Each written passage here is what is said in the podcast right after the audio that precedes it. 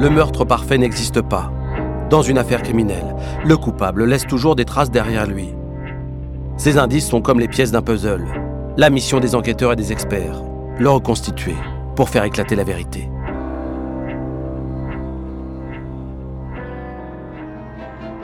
Vendredi 26 mars 2004, à Lanneau, un lieu-dit situé à une cinquantaine de kilomètres de Dijon. Il est 11h35 quand Laurent Barry, un éleveur de volailles de 35 ans, appelle les pompiers en urgence.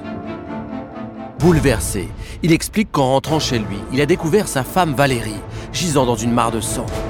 Anne Berger, journaliste pour France 3, se souvient des débuts de l'affaire.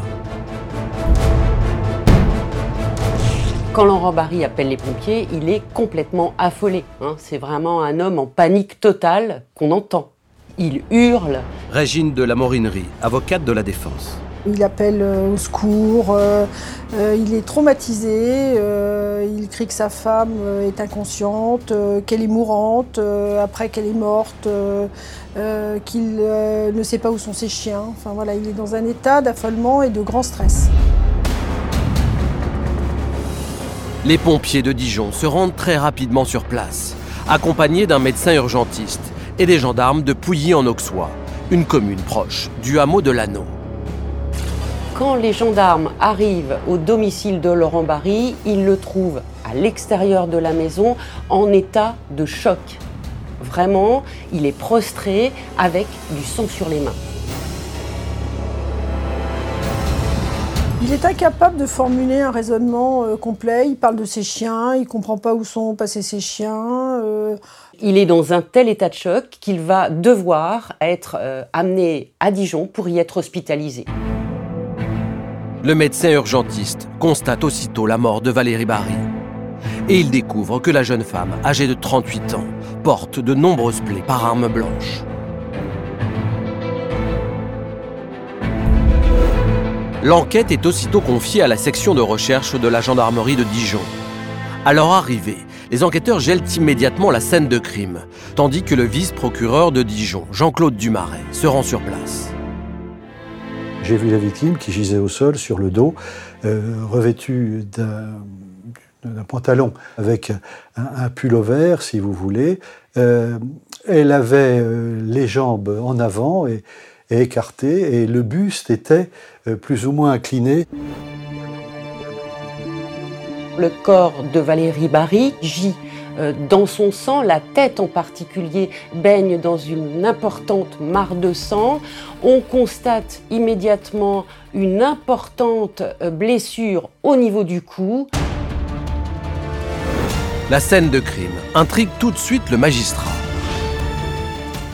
La chose qui a immédiatement appelé mon attention, c'était la nature de la flaque, on peut parler de flaque de sang qu'il y avait euh, au sol. Ça m'a donné le sentiment euh, que c'est elle qui s'était euh, déplacée dans, dans son agonie. En s'approchant du corps, les gendarmes découvrent un indice essentiel. Sabrina Hamoudi a mené sa propre enquête à la demande de la famille. Lorsque les enquêteurs euh, s'approchent du corps de Valérie Barry, ils découvrent à côté un couteau, un long couteau de cuisine, avec une lame ensanglantée. Ce couteau, très probablement l'arme du crime, est mis sous scellé pour analyse. Près du corps, les enquêteurs trouvent aussi un chausson de la victime. En entrant dans la cuisine attenant au salon, ils découvrent l'autre chausson. Mais ce n'est pas tout. Les enquêteurs, en entrant dans la cuisine, vont constater deux traces de sang qui se trouvent sur le sol. Des prélèvements sont aussitôt effectués sur ces traces de sang. Parallèlement, les gendarmes s'interrogent sur le déroulement de la séquence criminelle. À partir de là, ils vont se poser la question de savoir euh, si euh, le corps a pu être traîné, si euh, il y a eu une lutte qui fait que euh, finalement ça a débuté dans la cuisine et qu'ensuite euh, ça s'est terminé dans la grande salle. C'est vrai qu'ils vont se poser ce, ce genre de questions. Mais ce qui interpelle surtout les enquêteurs, c'est le désordre qui règne dans la maison. C'est la première impression qu'on peut avoir. Des objets sont sans dessus dessous, des tiroirs euh, sont tirés. Et puis ensuite, ils vont voir son sac à main qui est renversé. euh, ils vont ensuite aller voir euh, dans la chambre, ils vont s'apercevoir que son coffre à bijoux est également renversé sur le lit.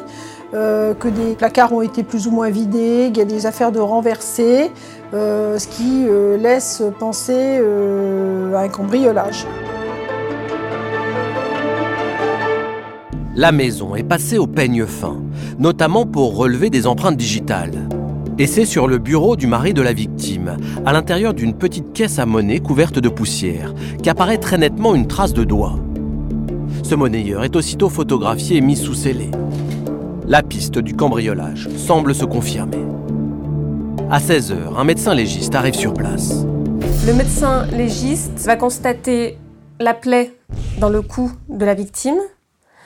Il va constater les bleus et les hématomes sur ses mains mais surtout, il va relever des coupures sur le bout des doigts.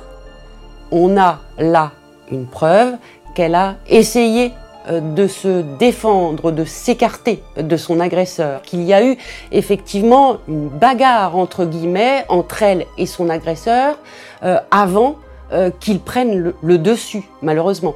Lorsque le légiste et les techniciens d'identité criminelle ont décrit la nature des blessures euh, qu'ils avaient euh, minutieusement euh, examiné, j'ai eu le, sentiment immédiat qu'il ne s'agissait pas quelque chose de vraiment banal.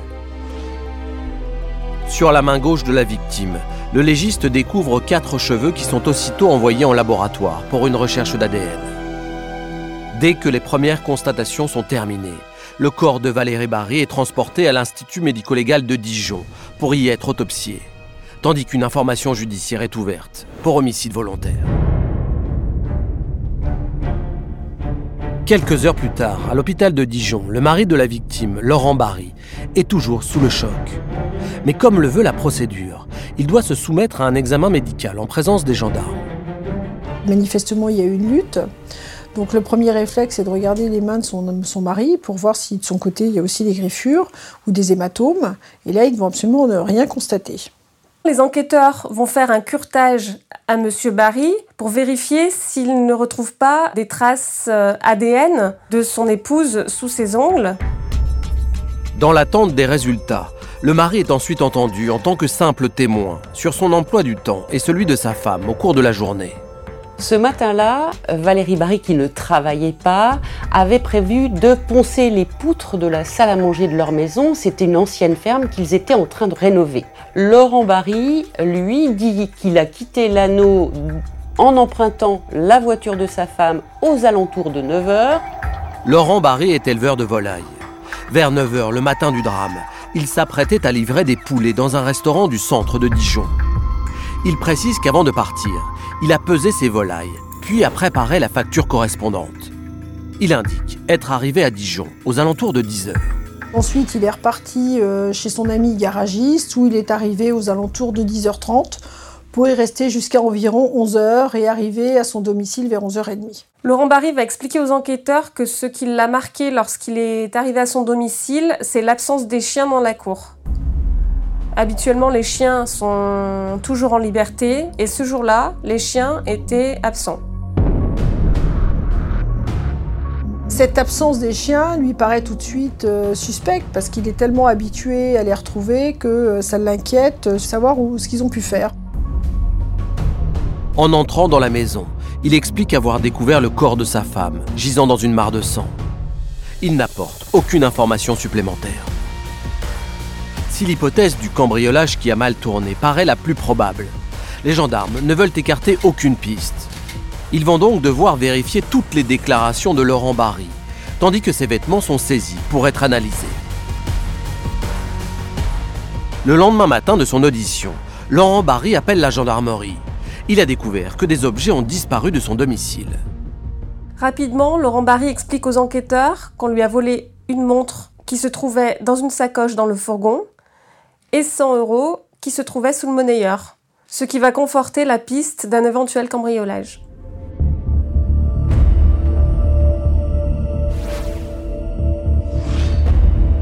Les enquêteurs comptent beaucoup sur les conclusions de l'autopsie pour préciser les circonstances du meurtre. Au vu de la rigidité cadavérique, le médecin légiste détermine que le décès a eu lieu ce 26 mars 2004, entre 9h45 et 11h30.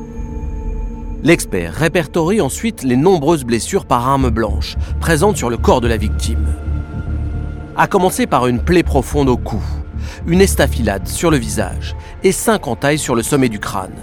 Mais ce n'est pas tout. À côté de ça, on a d'autres plaies qui, elles, sont euh, beaucoup plus dangereuses. On a euh, en particulier des plaies du thorax euh, du côté gauche, et on a une plaie dans le dos. Elle correspond à un coup qui a été porté euh, violemment, puisque la lame a pénétré, et elle est remontée euh, dans le cou jusqu'au niveau de la carotide gauche, qu'elle a sectionnée. En tout cas, ça a été un coup violent, parce qu'il a fallu donc euh, une certaine force pour pénétrer la peau et les muscles, mais surtout pour fracturer une apophyse vertébrale, qui est un os qui est quand même très résistant.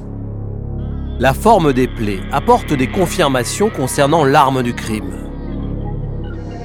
Toutes les plaies euh, franches qui ont été notées sur le corps de Valérie Barry sont euh, tout à fait compatibles avec le couteau qui a été retrouvé sur place. La lame est très longue, d'une part, et d'autre part, elle est pointue et surtout très robuste. Donc elle a toutes les capacités de pénétration suffisantes pour entraîner ce type de lésion. Au total, la victime a reçu 13 coups de couteau. Mais l'examen interne du corps met en évidence d'autres blessures. Il y a des traces de coups portés par un objet contondant. On a en particulier un coup violent qui a été porté dans la région de la tempe, à gauche. Il est violent parce qu'il a entraîné des fractures complexes de la base du crâne, c'est-à-dire une partie du crâne qui est située très en profondeur, qui est quand même une partie résistante. Euh, et ces fractures témoignent vraiment d'un impact très violent. La mort est due à la conjugaison de ce choc, qui a provoqué un grave traumatisme crânien, et aux très nombreuses plaies par arme blanche. Il n'y a pas un élément particulier euh, qui soit immédiatement mortel, mais c'est vraiment l'ensemble des violences qui est à l'origine du décès. En croisant les constatations faites sur la scène de crime avec les blessures sur le corps de la victime, les enquêteurs envisagent un premier scénario.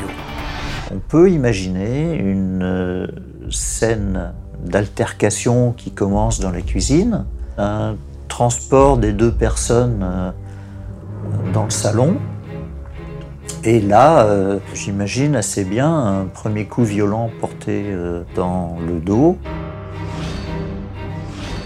Valérie Barry qui se retourne, se protège comme elle peut, une succession de coups, d'où un certain nombre de coupures sur la pulpe des doigts. Et puis finalement, euh, un dernier coup violent porté sur la tempe gauche qui entraîne la chute de la victime. Le nombre de coups de couteau apporte aussi des indications sur l'état psychologique du meurtrier. Euh, c'est vrai qu'on a souvent des affaires criminelles où il y a un coup ou deux euh, de couteaux qui ont été placés, hélas, dans des régions vitales et qui entraînent le décès. Mais là, on a quand même une multiplicité, ce qui veut bien dire qu'il y a une persévérance dans l'action. Donc ça, on est sur un contexte de colère, de rage. On imagine assez facilement euh, une rage interne qui s'exprime. Le meurtrier, ivre de colère, se serait donc acharné sur Valérie Barry. Les enquêteurs s'interrogent. Pourquoi un cambrioleur se serait-il autant déchaîné sur sa victime en lui assénant 13 coups de couteau? Et si le meurtrier avait un lien avec Valérie Barry? Régine de la Morinerie, avocate de la défense. Ils vont s'interroger de savoir si elle avait une relation extra-conjugale euh, pour essayer de, cerner euh, s'il y a pu y avoir un proche euh, qui en arrive à une telle extrémité. À 38 ans, Valérie Barry est aide-soignante. Passionnée par son métier, elle est décrite comme une femme épanouie. Anne Berger, journaliste pour France 3 Bourgogne. Les collègues de Valérie Barry en parlent comme d'une femme extrêmement sympathique, euh, joviale, chaleureuse. Euh, elle dresse un portrait idyllique de la jeune femme qui était, euh, semble-t-il, très attachée à son métier. Chantal Barry, la belle-mère de Valérie, dresse également le portrait d'une femme sincère et généreuse. Valérie, c'était quelqu'un de formidable. Je sais qu'on s'entendait très bien toutes les deux. Elle avait du caractère, c'est-à-dire que si elle avait envie de vous dire quelque chose, elle ne se gênait pas. Ça, c'était. C'était elle. Mais c'était une bonne personne. Quand elle rencontre Laurent en 1997, Valérie a déjà un fils de 7 ans. Laurent, également séparé, a lui-même deux enfants de 4 et 5 ans. Valérie est une très jolie fille. Du coup, Laurent tombe éperdument amoureux d'elle. Et il va lui faire une cour active, il dépose des fleurs sur son pare-brise. Et Valérie tombe très rapidement sous son charme. Entre eux, c'est le coup de foudre. Et un an seulement après leur rencontre, Valérie et Laurent décident de se marier. Ah, quand on les a vus se marier, c'était, c'était magnifique. Euh, en plus, ils se sont mariés euh, dans le village. C'était. Ah oui, oui, pour nous, c'était. Ben, c'était encore des petits-enfants. Parce que quand on se marie, en principe, euh, c'est pour fonder une famille. Et non, ils étaient beaux tous les deux. L'année suivante, Valérie donne naissance à une petite fille. C'est une nouvelle vie qui commence pour cette grande famille recomposée. Valérie Barry est typiquement une jeune femme sans histoire, pas d'ennemis, pas d'amants. Évidemment, les enquêteurs vont explorer ces pistes, elles ne donneront rien. Toujours sur la piste d'un proche, les gendarmes décident alors de réentendre le mari de Valérie Barry. Ce dernier est d'abord interrogé sur l'arme du crime. Et il reconnaît immédiatement que ce couteau lui appartient. Il indique que ce couteau était euh, généralement placé sur le rebord de la fenêtre de la cuisine, parce que son épouse se plaignait de ne pas avoir de couteau qui coupe suffisamment bien, et qu'elle l'utilisait, elle, euh, dans le cadre euh, quotidien à la cuisine lorsqu'elle avait besoin. Il a apporté cette précision aux enquêteurs pour expliquer comment finalement on avait pu se saisir de ce couteau. Les enquêteurs vérifient ensuite l'alibi de Laurent Barry. Selon le médecin légiste, la mort de Valérie Barry se situe entre 9h45 et 11h30. Or, à ce moment-là, son mari était bien à Dijon, à 55 km de leur domicile. L'employé du restaurant dit que Laurent Barry est euh, passé dans l'établissement entre 10h et 10h15. Son ami garagiste dit lui qu'il est passé immédiatement après. Ces deux personnes vont en fait corroborer les propos, les dires de Laurent Barry sur son emploi du temps du matin. Le garagiste confirme également que Laurent Barry a quitté Dijon aux alentours de 11h. Il ne pouvait donc pas être à son domicile avant 11h30. Autrement dit, il ne peut pas être l'auteur du meurtre. En l'absence de suspect, les enquêteurs poursuivent leurs auditions des proches de Valérie Barry. Et ils découvrent alors que quelques jours avant sa mort, la jeune femme semblait préoccupée. Une de ses collègues dit qu'elle était, qu'elle était troublée la veille des faits. Les enfants de M. Barry vont dire que le week-end qui a précédé les faits, elle était inquiète euh, de ne pas laisser les enfants sortir euh, beaucoup seuls à l'extérieur et euh, qu'elle avait été rassurée lorsque M. Barry était rentré. donc il l'avait sentie quand même soucieuse. Roger Marc Moreau a également enquêté sur le dossier à la demande de la famille. Il semblerait qu'elle s'était plainte d'une personne qui lui ferait des avances, sans préciser de qui il s'agissait. Par conséquent, elle craignait quelqu'un. Au fil des auditions, l'hypothèse du cambriolage paraît de moins en moins crédible aux yeux des enquêteurs. Déjà, lors des premières constatations sur la scène de crime, des détails avaient intrigué le vice-procureur Jean-Claude Dumaret certaines piles de linge avaient été posées comme ça sur euh, le lit, les meubles. Un cambrioleur ne procède pas comme ça. La première chose qu'il regarde, c'est entre les vêtements, entre les draps. Il va méticuleusement fouiller, tout retourner. La boîte à bijoux avait également laissé les gendarmes perplexes.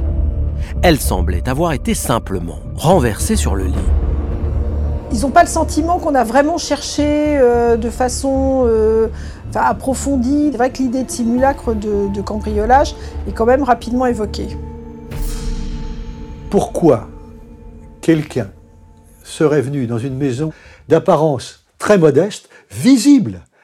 Elle est la première qu'on voit au carrefour, alors que derrière, il y a des maisons qui ont l'air euh, d'apparence beaucoup plus cossue, qui, elles, seraient euh, plus profitables à un cambrioleur, et surtout de nuit, pas de jour tout de même, en plein milieu de la matinée. Ça aussi, c'est énorme.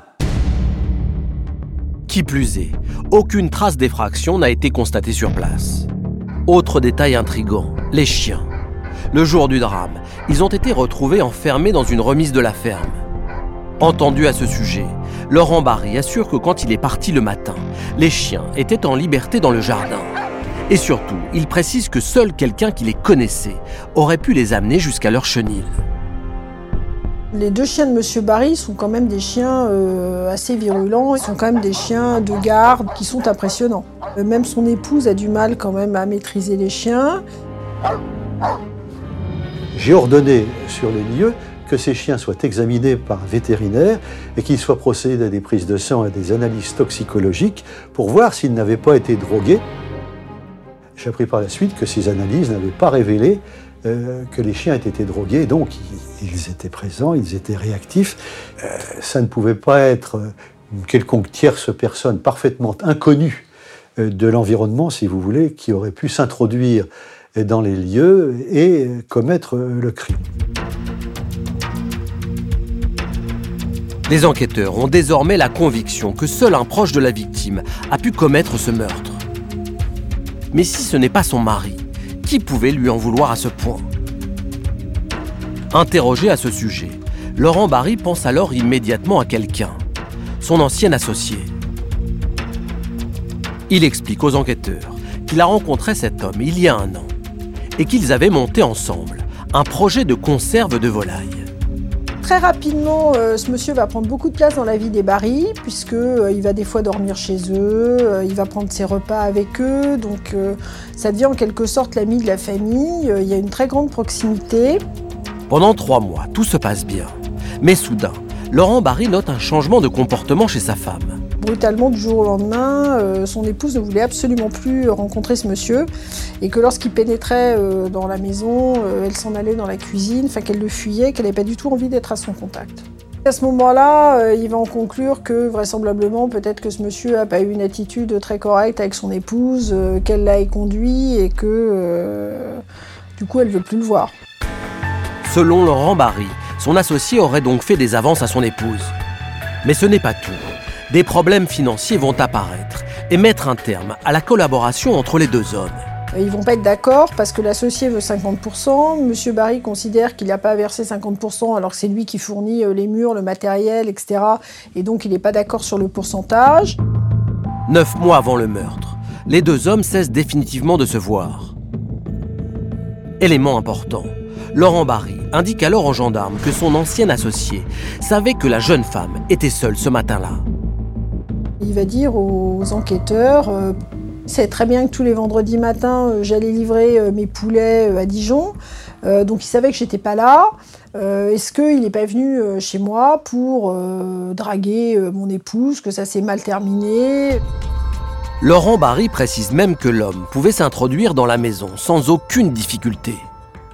Il était la seule personne en dehors du couple à connaître très bien les chiens, et les chiens eux-mêmes le connaissaient très bien. Donc il avait tout à fait la possibilité de les enfermer lui-même. Un autre élément incriminant concerne l'arme du crime. Ce monsieur sait très bien que ce, fameux couteau euh, est placé sur le rebord de la fenêtre de la cuisine, donc ça lui était très facile de le prendre. Intrigués par tous ces éléments, les gendarmes décident donc de convoquer cet ancien associé pour l'interroger. Les enquêteurs vont aller auditionner l'ancien associé qui euh, est très vague sur son emploi du temps, puisqu'il a dit que ce matin-là, il est allé chez ses parents, qu'il serait arrivé chez ses parents vers 10h30. L'homme précise qu'il avait passé la nuit chez son ex-compagne. En revanche, il reste flou sur l'heure de son départ. Entendu à son tour, l'ex-compagne déclare qu'il serait parti tôt. Mais surtout, elle va livrer aux enquêteurs une information pour le moins surprenante. Étrangement, euh, l'ex-compagne de ce monsieur va indiquer que lorsqu'il a appris euh, euh, le décès de Madame Barry, il était très inquiet en indiquant qu'il n'avait pas d'alibi. À l'issue de son audition, l'ancien associé est pourtant mis hors de cause. On ne vérifie rien, pourtant il y a des contradictions. Il est parti de bonne heure. Où était-il? On n'en sait rien. Ce n'est pas vérifié. Je pense que sur cette piste euh, de l'ancien associé, euh, ils vont rapidement l'évacuer euh, en se disant que vraisemblablement il n'y avait pas une relation à ce point-là avec Madame Barry qui pourrait justifier un tel acte. En fait, ce que les gendarmes ont retenu de l'audition de cet homme, c'est le portrait stupéfiant qu'il leur a fait de son ancien associé, Laurent Barry va déverser des horreurs sur le compte de M. Barry en indiquant que celui-ci euh, lui aurait indiqué que lorsqu'il était à l'armée, euh, il aimait l'odeur euh, de la poudre et du sang. Il va, vraiment donc à la fois dépeindre M. Barry comme quelqu'un d'extrêmement violent, mais aussi le couple comme étant au bord de l'abîme. Ah bah, il va expliquer que c'était un couple qui s'entendait pas si bien que ça, que Madame Barry en avait assez de cette vie à la campagne, que ça lui plaisait pas. Sabrina Amoudi, enquêtrice privée. Le fait que Laurent ait suggéré cette piste aux enquêteurs va finalement se retourner contre lui, puisque l'ancien associé à son tour va amener les enquêteurs à s'intéresser de près à Laurent. Les enquêteurs décident alors de se pencher sur les relations entre Valérie Barry et son mari. Et au fil des témoignages, il découvre que quelques mois avant la mort de la jeune femme, le couple a traversé une crise importante. Anne Berger, journaliste pour France 3 Bourgogne. L'élevage de Laurent Barry n'était plus rentable depuis en particulier la canicule de 2003. Il avait perdu des volailles. Résultat, qu'est-ce qui se passait? Effectivement, c'est Valérie qui, entre guillemets, faisait bouillir la marmite. Hein. C'est avec son salaire d'aide-soignante que vivait la famille. Il semblait que cette jeune et belle femme en avait assez de vivre plus que modestement. Le dépôt de bilan, d'après les éléments recueillis, euh, devait être proche. Ça maintient le climat de tension trois mois avant le meurtre. Le couple semblait même avoir atteint un point de non-retour. Ça allait tellement mal que fin 2003, pendant une semaine, Laurent Barry va même dormir dans son fourgon. Quant à Valérie, elle va appeler un agent immobilier pour chercher un appartement. Elle aurait donc en projet de quitter Laurent Barry, de déménager. Mais pour Chantal Barry, la mère de Laurent Barry, son fils et sa belle-fille ont réussi à traverser cette tempête et à sauver leur couple. Bon, il y a eu un passage, c'est vrai, au mois de fin novembre ou début décembre, où bon, euh, c'était, vraiment noir. Mais après, euh, au premier de l'an, mes petits-enfants y ont été, ils s'embrassaient, ils étaient, c'est, tout était revenu normal. C'est vrai que d'un, sens, ça nous a rassurés. Euh, qui reviennent euh, tous les deux comme ça, euh, amoureux. Puis même les enfants étaient contents. Laurent était conscient qu'il y avait une crise dans son couple, mais ensuite euh, les choses s'étaient arrangées et le couple avait, avait, retrouvé une stabilité. Pour autant, le vice-procureur Jean-Claude Dumaret reste persuadé que les gendarmes tiennent là une piste sérieuse. Il y avait eu des rumeurs de divorce, un, une séparation, puis une sorte de rabibochage au cours d'un repas, mais tout ça, euh, nous savons que ça n'est jamais que provisoire quand la mésentente est profonde. Euh, donc, difficultés financières, mésentente du couple, tout cela fait que l'ambiance devait être, si vous voulez, euh, propice à ce que le drame éclate. Tandis qu'ils suivent la piste du crime passionnel, les gendarmes reçoivent les résultats des expertises génétiques. Avant tout, il s'intéresse à l'arme du crime. Sur la lame du couteau, c'est bien l'ADN de Valérie Barry qui a été retrouvé. Mais sur le manche, aucune empreinte n'apparaît.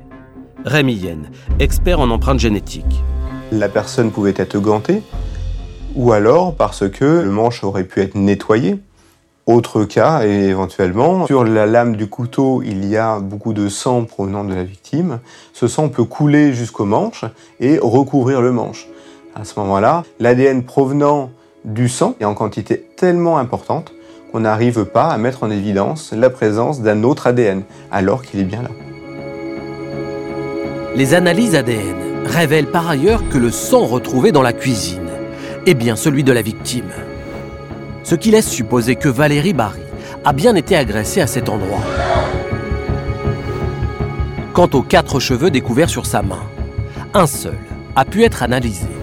Au sein de ce scellé et de ces quatre euh, cheveux, seul l'un d'eux avait un bulbe. Donc c'est uniquement dans ce cas-là on peut essayer d'analyser l'ADN nucléaire qui permet d'identifier un individu formellement. Euh, malheureusement, dans notre cas, euh, cet ADN n'a pas été suffisant et on n'a pas réussi à obtenir ce profil génétique qui permet d'identifier l'individu à l'origine de, de cet élément pileux. Face à ce résultat négatif sur le bulbe, les experts ont étendu leurs recherches sur le cheveu lui-même. C'est pour ça que nous avons analysé un autre type d'ADN qui s'appelle l'ADN mitochondrial, qui est malheureusement moins précis, moins discriminant, car il va être identique dans tous les individus d'une même lignée maternelle. On a pu en conclure donc que le cheveu provenait soit de la victime, soit de quelqu'un en lien de filiation maternelle avec elle, ses enfants par exemple, ou sa mère. Ce cheveu pourrait donc appartenir à Valérie Barry. Quant aux trois autres, les experts les ont attribués d'office à la victime. On a considéré que euh, les cheveux qui sont collés euh, sur sa main, qui sont euh, blonds, châtains, sont forcément des cheveux qui lui appartiennent à elle et qu'il n'y a pas lieu de faire de nouvelles expertises. Mais les enquêteurs s'intéressent surtout à d'autres résultats. En effet, l'analyse du curtage des ongles de Laurent Barry y révèle la présence de l'ADN de sa femme, tout comme sur le col du polo qu'il portait le jour du drame. Malgré tout, ces indices ne sont pas des preuves de sa culpabilité. Il n'est pas contesté que lorsqu'il a trouvé son épouse, les pompiers lui ont demandé notamment euh, si elle respirait encore et euh, il a indiqué qu'il s'était euh, penché sur elle. Donc à partir de là, il a évidemment été en contact. Qu'on retrouve du sang sur ses vêtements ou qu'on retrouve des traces d'ADN de son épouse sous ses ongles, ça n'a rien de surprenant. Si je touche quelqu'un qui est en train d'agoniser, j'ai du sang éventuellement sur, sur mes mains. Euh, si j'analyse ensuite euh, des prélèvements au niveau des ongles, euh, je risque de mettre en évidence la présence de ce sang qui a pu être déposé a posteriori et non pas au moment des faits. Les enquêteurs décident alors de retourner au domicile du couple en espérant y trouver de nouveaux indices. Et en inspectant la voiture de Valérie Barry, ils font une découverte surprenante. Une paire de chaussons appartenant à son mari et dont l'une des semelles porte une tache de sang. Laurent Barry explique la présence de ces fameux chaussons dans la voiture par le simple fait qu'il devait les emmener chez ses parents, chez qui il s'était installé depuis le crime. Ces chaussons sont immédiatement envoyés en laboratoire pour y être analysés. Les résultats sont sans appel. Le sang sur la semelle est bien celui de Valérie Barry. Un choc pour Chantal Barry, belle-mère de la victime et mère du suspect. Les enquêteurs se disent que c'est les chaussons qui... que Laurent avait quand, euh, bah, quand il a assassiné Valérie. Plus que jamais, Laurent Barry apparaît comme le suspect numéro un. D'autant qu'aucune trace ADN étrangère au couple n'a été révélée lors des différentes expertises. Ça tend à établir une chose, c'est que le prétendu rôdeur, apparemment, il n'y en a pas eu. Moi, je ne suis, pas, suis très étonnée. Si on a, si on a affaire à quelqu'un euh, qui a pris un minimum de précautions, euh, il était parfaitement possible euh, qu'on n'ait pas de traces extérieures sans pour autant que ce soit M. Barry qui soit l'auteur des faits. À ce stade, les gendarmes ne disposent d'aucune preuve formelle de la culpabilité de Laurent Barry. À la recherche du moindre indice, ils décident alors de réexploiter tous les éléments en leur possession à commencer par l'enregistrement de l'appel téléphonique que l'homme a passé aux pompiers quand il a découvert le corps de sa femme. Réécoute le message euh, de désespoir de celui-ci lorsqu'il a appelé les secours. Maître Sylvie Noakovic a également assuré la défense de Laurent Barry. Et celui-ci a tenu des propos quelque peu incohérents, et notamment où sont les chiens, où sont les chiens, alors qu'on entendait en fond les aboiements des chiens. Effectivement, en réécoutant cet enregistrement, les gendarmes constatent que les aboiements sont clairement audibles. Ils en déduisent que Laurent Barry était forcément à côté de ses chiens quand il a appelé les pompiers. Et là, ils se sont dit, voilà, il ment sur les chiens, donc il ment sur tout le reste. Mais soudain, un nouveau témoignage vient faire douter les enquêteurs. Un mois après les faits, une buraliste se présente spontanément à la gendarmerie. Elle explique aux enquêteurs Sabrina Amoudi, enquêtrice privée. qu'un homme s'est présenté un matin et il demande le journal. Il semble s'intéresser à l'affaire euh, de Valérie Barry. La buraliste précise que cela se passait trois jours seulement après le meurtre, et que l'homme semblait très soucieux de savoir si le journal parlait du drame. Elle remarque également sur cet homme une trace de morsure à la main et elle est interpellée par le fait que cette morsure ressemble à une morsure humaine. Les gendarmes lui présentent alors une photo de Laurent Barry. Mais la buraliste est formelle. Ce n'est pas lui, son mystérieux client. Cette piste ne va finalement pas aboutir puisque la buraliste est incapable de donner une description précise de la personne. Mais les enquêteurs décident de ne pas pousser plus loin leurs investigations dans cette direction. L'enquête piétine pendant dix mois, jusqu'au jour où de nouveaux résultats d'analyse tombent. Ils concernent un indice clé de la scène de crime. Le monnayeur retrouvé sur le bureau de Laurent Barry et sous lequel 100 euros avaient disparu. Selon les experts, l'empreinte digitale prélevée sur cet objet poussiéreux est celle du pouce droit de Laurent Barry. Cette empreinte révélée, c'est une sudation de graisse, d'acide aminé. Donc automatiquement, elle est humide et va faire un lit sur la poussière qui recouvre l'objet. Mais ce n'est pas tout. Les experts ont mis en évidence deux autres empreintes digitales qui n'étaient pas visibles à l'œil nu sur le coffret. Elles correspondent cette fois au pouce et à l'annulaire gauche de Laurent Barry. Nous avons euh, deux traces dites simultanées, c'est-à-dire issues d'une même série de doigts d'une même main. Donc automatiquement, c'est une chance parce que l'appartenance à une même main fait qu'on ne peut pas les retrouver euh, fortuitement et que par définition, elles appartiennent bien, je le répète, à cette même main. De toute évidence, Laurent Barry est donc le seul à avoir touché le monnayeur couvert de poussière, à moins que le meurtrier ait eu les mains gantées.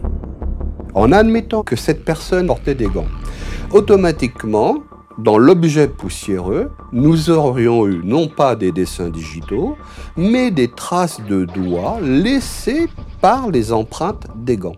La seule conclusion donc que dans, dans ce dossier, c'est que les empreintes révélées sur le monnayeur appartiennent toutes à Monsieur Laurent Barry. Donc on est absolument certain qu'il n'y a que lui qui ait manipulé cet objet.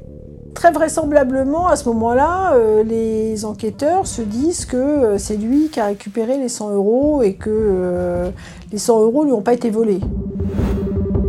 Les empreintes digitales retrouvées sur le monnayeur ne font que confirmer les convictions des enquêteurs. Depuis pratiquement le début, ils sont persuadés que le cambriolage n'était qu'une mise en scène pour brouiller les pistes. Et que seul Laurent Barry peut être l'auteur de ce simulacre. D'autres indices vont alors mettre à mal l'alibi du suspect. Lui, euh, l'argument euh, masse qu'il a, c'est de dire qu'il n'était pas là, qu'il était occupé à livrer ses poulets et à passer chez un ami. Lorsque Laurent Barry a donné son emploi du temps, il a précisé que le matin même, il a émis des factures. Maître Sylvie Noakovic a également assuré la défense de Laurent Barry. Lorsqu'ils ont analysé l'ordinateur, ils se sont aperçus que ces factures n'avaient pas été effectuées le matin, mais la veille à minuit. Maître de la Morinerie, avocate de la défense. En établissant que les factures ont été faites la veille au soir et non pas le matin euh, des faits, euh, ça lui libère du temps puisque euh, pour faire les factures, il fallait peser les poulets et ensuite établir les factures. Donc ce qui prenait effectivement quelques minutes. Donc à partir de là, ça leur permet d'étayer leur thèse selon lesquelles M. Barry aurait eu le temps de tuer son épouse le matin. D'autres vérifications sont alors immédiatement ordonnées. Et elles aussi vont fragiliser l'alibi de Laurent Barry. Anne Berger, journaliste pour France 3 Bourgogne. Laurent Barry dit qu'il a mis à peu près une heure pour aller à Dijon. Les enquêteurs vont refaire le trajet, le chronométrer bien évidemment, eux vont mettre 40 minutes. Qu'est-ce qu'ils vont en déduire? Que Laurent Barry est parti bien plus tard que ce qu'il a dit de l'anneau, non pas à 9h, mais vers 9h30. Ainsi, pour être à Dijon vers 10h ou 10h15, Laurent Barry a pu quitter son domicile, non pas à 9h, comme il l'a prétendu, mais un peu après 9h30. Or, selon le médecin légiste, la mort de Valérie Barry n'a pas pu survenir avant 9h45. L'expert apporte alors une explication. La victime a probablement agonisé pendant une dizaine de minutes avant de mourir. Autrement dit, l'agression a pu avoir lieu aux alentours de 9h30, quand Laurent Barry était encore là. Pour le vice-procureur du Marais, cet élément est déterminant. Ce fait révélé par la reconstitution du trajet effectué par les enquêteurs est un élément euh, confondant contre lui, tout simplement parce que ça apporte la preuve qu'il lui était tout à fait loisible de tuer son épouse. Fort de ces éléments, près de deux ans après le meurtre, les gendarmes placent Laurent Barry en garde à vue le 17 janvier 2006. Les gendarmes ont la certitude que Laurent Barry a tué sa femme, ce que l'homme nie farouchement. À la recherche de preuves, les enquêteurs décident alors de perquisitionner le domicile de ses parents, où il vit depuis le drame. Dans un carton, ils font une incroyable découverte, sa fameuse montre de valeur qu'il avait déclarée volée dès le début de l'enquête. Confronté à ce nouvel indice, le suspect fournit une explication. Laurent a, a emballé ses affaires tellement vite pour revenir ici qu'il a, il a pas fait attention euh, de ce qu'il y avait dans, dans les affaires. Et c'est après que ben nous, on a, on a retrouvé, qu'on a retrouvé la montre euh, avec Laurent. Pour l'enquêteur Roger-Marc Moreau, Laurent Barry avait une bonne raison d'agir de la sorte. Il pensait que cette montre avait disparu. Quand il va la découvrir, il ne va pas le signaler tout de suite. Et quand les gendarmes vont le découvrir, effectivement, il va être pris en défaut. Un cambriolage qui a tout l'air d'une mise en scène. Un monnayeur qui n'a été manipulé que par Laurent Barry. Et une montre qui n'a jamais été volée. Pour les enquêteurs, tout accuse le mari de la victime. Mais il reste un dernier élément à éclairer. Le mystère des chiens. En appelant les secours, Laurent Barry disait qu'il les cherchait désespérément. Pourtant, leurs aboiements sont clairement audibles sur l'enregistrement de l'appel. Interrogé sur cette contradiction, l'homme change soudain de version aux grandes dames de son avocate, maître de la morinerie. Il va indiquer que c'est lui qui les enfermait avant de partir le matin. Enfin, on- sur la demande de son épouse, euh, qui voulait pas être embêtée par les chiens, parce que justement elle faisait son ponçage. Donc euh, elle lui avait demandé de les enfermer. Confronté à ce nouveau mensonge, Laurent Barry tente de se justifier. Laurent Barry explique qu'il était tellement perturbé qu'il a oublié avoir enfermé ses chiens. Pour avoir souvent euh, vu des personnes qui ont été euh, confrontées à des scènes de crime, surtout de proches, lorsque vous êtes mis dans un tel état de choc que vous, voyez une mare de sang, vous ne voyez plus rien.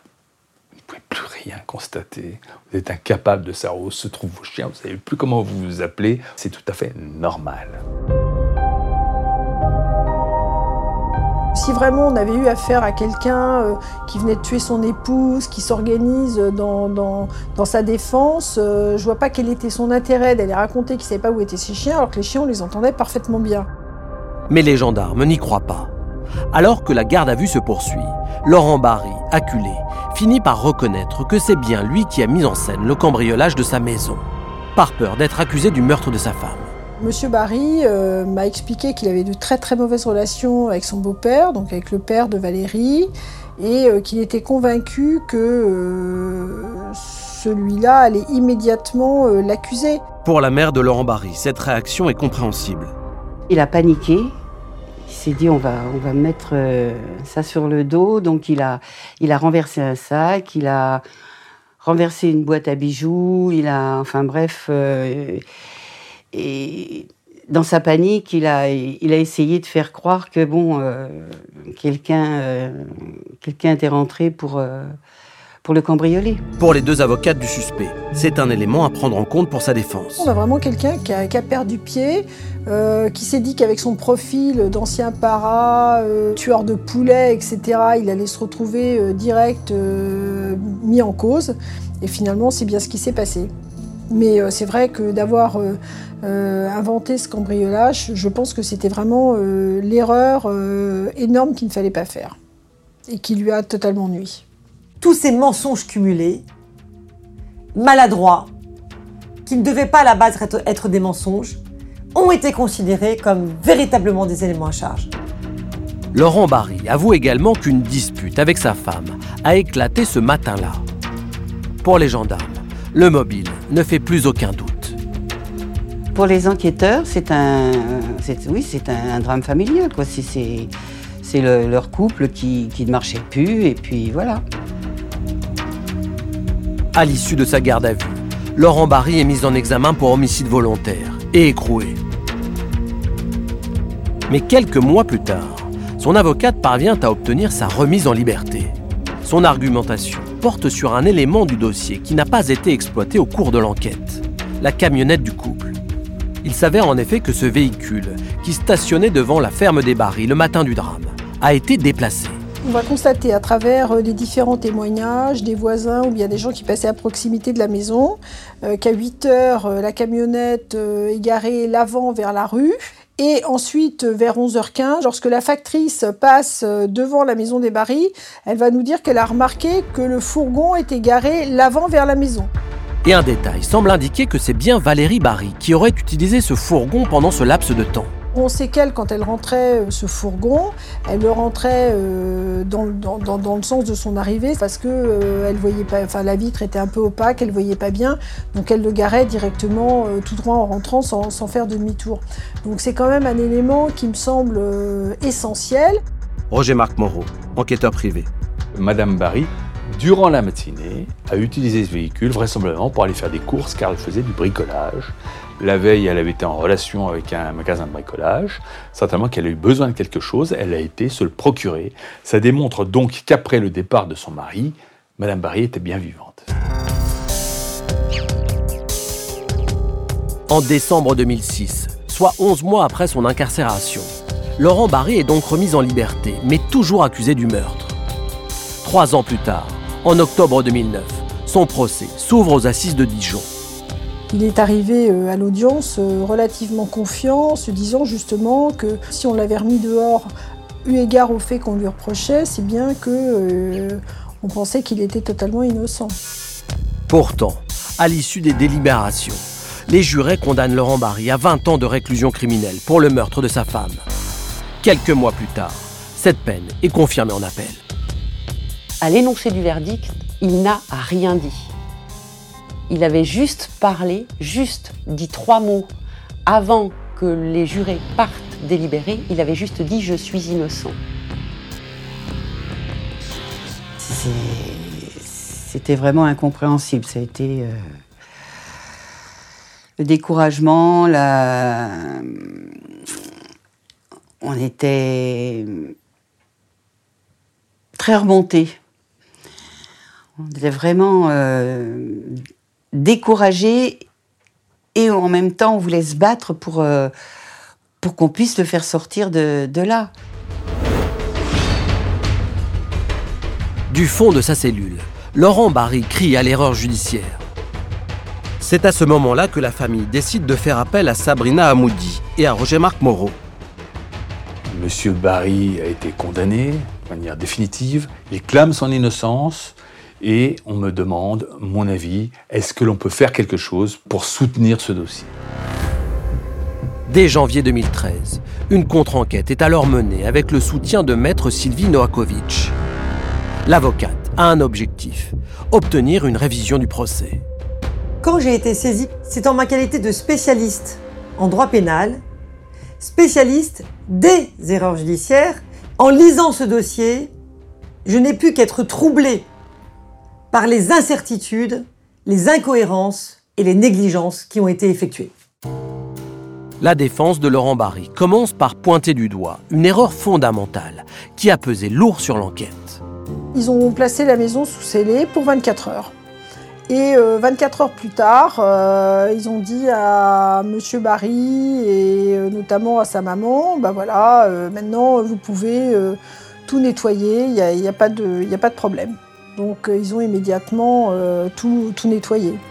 La scène de crime n'a donc été exploitée qu'une seule fois, lors des premières constatations, le jour du drame. On peut regretter que par ce, nettoyage rapide, euh, du coup, on n'ait pas pu faire d'autres investigations qui auraient peut-être permis de trouver un ADN quelque part, les indices qui auraient permis d'établir que M. Barry n'était en rien dans le décès de son épouse.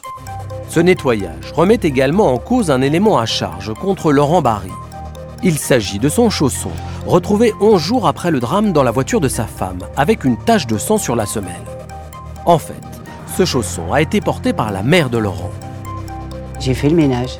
Et j'ai mis la première paire de chaussons qu'il y avait. C'était les chaussons de mon fils. Bon, ben, j'ai mis les chaussons de mon fils. Il y avait du sang. Toute la pièce. C'est tout à fait normal qu'on retrouve sur la semelle de ce chausson, en quantité infime d'ailleurs, du sang de la victime. Les enquêteurs privés relèvent une autre faille dans le dossier. Le chronométrage de 40 minutes, réalisé par les gendarmes pour aller de Lannon à Dijon. Selon ces derniers, cela prouverait que Laurent Barry avait le temps de tuer son épouse avant de se rendre à son rendez-vous à Dijon. Les gendarmes n'ont pas pris en considération le fait qu'il charge, décharge, livre. Tout ça en 40 minutes, ça n'est pas possible avec le chemin à faire. Donc ce trajet, ce temps de trajet, ne peut être considéré comme recevable. Quelque chose de beaucoup plus simple et qui automatiquement devait venir à l'esprit des gendarmes, si on voulait savoir où se trouvait Laurent Barry, à quelle heure il a quitté le domicile conjugal, il fallait simplement géolocaliser son téléphone.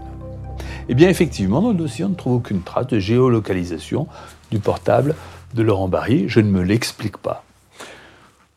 Je, je, trouve ça très suspect. La contre-enquête révèle également qu'une piste n'a pas été suffisamment exploitée.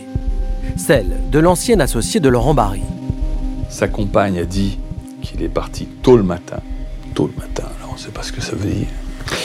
Et euh, lui dit qu'il s'est levé à 9h et qu'il serait donc parti aux alentours de 10h pour se rendre chez son père. Donc pas tôt. Ça vient en contradiction.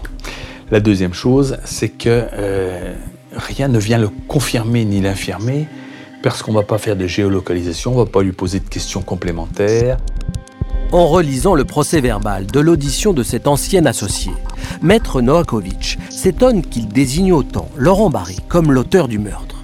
Les déclarations de l'ancien associé sont tellement accablantes qu'elles ne sont pas crédibles. Les gendarmes auraient dû se dire mais pourquoi? Pourquoi tente-t-il à ce point d'accabler M. Barry? C'est une vraie question à se poser. Enquêteurs privés et avocats sont désormais convaincus que l'enquête des gendarmes a accumulé les erreurs et que Laurent Barry a été injustement condamné. L'objectif de ce dossier, c'est de trouver qui est le véritable criminel. Tant que M. Barry ne pourra pas le prouver, eh bien, il restera en prison. Et ça, c'est bien malheureux, parce qu'il a toujours clamé son innocence. Toujours. Il est toujours dans une volonté de se battre, d'établir son innocence. Il garde l'espoir. Un espoir qui aide la mère du condamné à tenir bon face à l'adversité. Mon combat, c'est qu'on trouve celui qui a fait ça, parce qu'il a fait des années de prison pour rien. On lui a gâché sa vie, on a gâché la vie de mes petits-enfants. On vit pas, on survit. On essaye de, de se dire que bon, bah, le meilleur va venir, euh, qu'il y a des petits-enfants. Mais Laurent est notre fils unique et bah, j'espère bien pas finir mes jours euh, avant de le voir sortir. D'un côté, une victime, Valérie Barry, qui a laissé derrière elle un garçon de 14 ans et une fille de 5 ans. De l'autre, un homme en prison, son mari, qui ne cesse de crier son innocence. Entre les deux, un espoir, celui de connaître un jour la vérité. Laurent Barry est toujours incarcéré à la maison d'arrêt de Dijon, où il doit encore passer 9 ans derrière les barreaux. Pour prouver son innocence, il place tous ses espoirs dans la contre-enquête menée par les détectives Sabrina Amoudi et Roger-Marc Moreau.